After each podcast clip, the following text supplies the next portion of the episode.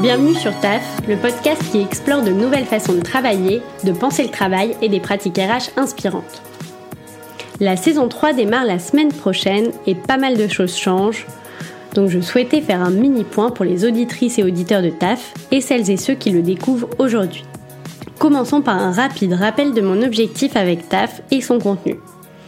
Depuis un an, C'est l'interview deux fois par mois d'un DRH, d'un dirigeant qui a créé une entreprise sur un modèle différent, ou d'un expert, auteur, professeur, conférencier.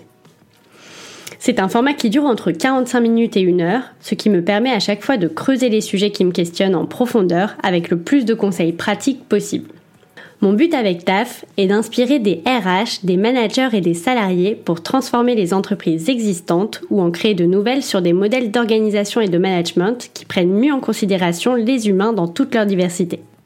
J'ai la conviction profonde que les entreprises telles qu'on les connaît ont été construites sur un modèle de fonctionnement qui n'est plus du tout adapté au monde d'aujourd'hui et qui génère beaucoup de frustration et beaucoup de mal-être. Il est temps de changer les choses et je compte bien prendre part à cette mission tout le long de ma vie pro, quoi que j'en fasse.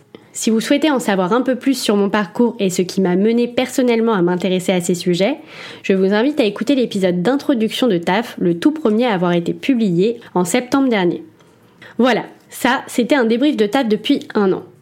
Maintenant, je souhaite vous expliquer ce qui va changer et pourquoi. Et pour ça, j'ai besoin de vous et pour ça, j'ai besoin de vous parler un petit peu de mon contexte et de ma situation professionnelle en ce moment. Depuis trois ans, je suis freelance en marketing de contenu et c'est cette activité rémunératrice qui me permet de garder du temps pour m'éclater sur taf en parallèle. Mais passer un an à discuter de ces enjeux RH passionnants m'a tellement intéressé que ça m'a donné envie d'aller plus loin et d'en faire mon job pour de vrai, en allant au-delà de la transmission de bonnes pratiques ou de la communication de marque employeur, une activité que j'avais commencé à développer ces derniers mois. Alors, après avoir beaucoup réfléchi et beaucoup discuté, j'ai décidé de reprendre un master en GRH et transformation du travail et des organisations. Et en parallèle, je commence une alternance dans l'équipe Transformation, Innovation et Numérique de la Direction régionale Paris d'Enedis. Je rejoins une équipe à taille humaine pour travailler sur des enjeux de transformation managériale notamment, et j'en suis plus que ravie. Je suis vraiment hyper contente de prendre ce temps de transition pour apprendre et affiner ma vision et ma pratique DRH et des problématiques de conduite du changement. Et avec un peu de recul, je trouve que mon parcours très atypique mêlant droit, marketing et communication illustre assez bien le fait que notre vie pro peut être composée de plein de métiers, plein de changements, et que le plus important est d'apprendre à se connaître et à s'écouter, et suivre ses envies à un instant T. Pour l'anecdote, lorsque cet épisode sort, on est le 17 septembre et je fête mes 27 ans. Et ces différentes expériences m'ont fait prendre confiance dans le fait que quoi que je souhaite faire de ma vie pro dans 2, 3 ou 10 ans, je serai toujours en capacité de le faire et à force de changer, le changement ne me fait plus du tout peur, au contraire.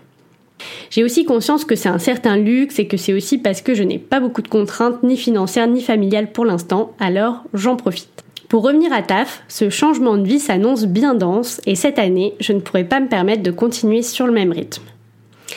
Dès maintenant et jusqu'à nouvel ordre, donc, TAF passe à une interview par mois que je rendrai la plus qualitative possible tout en essayant de m'impliquer davantage au fur et à mesure du temps pour faire des liens entre mes invités, ma formation et mon poste d'appui transformation chez Enedis.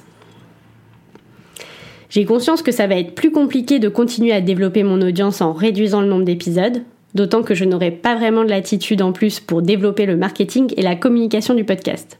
Ça va un peu à contre-courant de toute stratégie, mais les retours positifs que j'ai sur TAF depuis le début m'encouragent à ne pas le lâcher pour le moment du moins.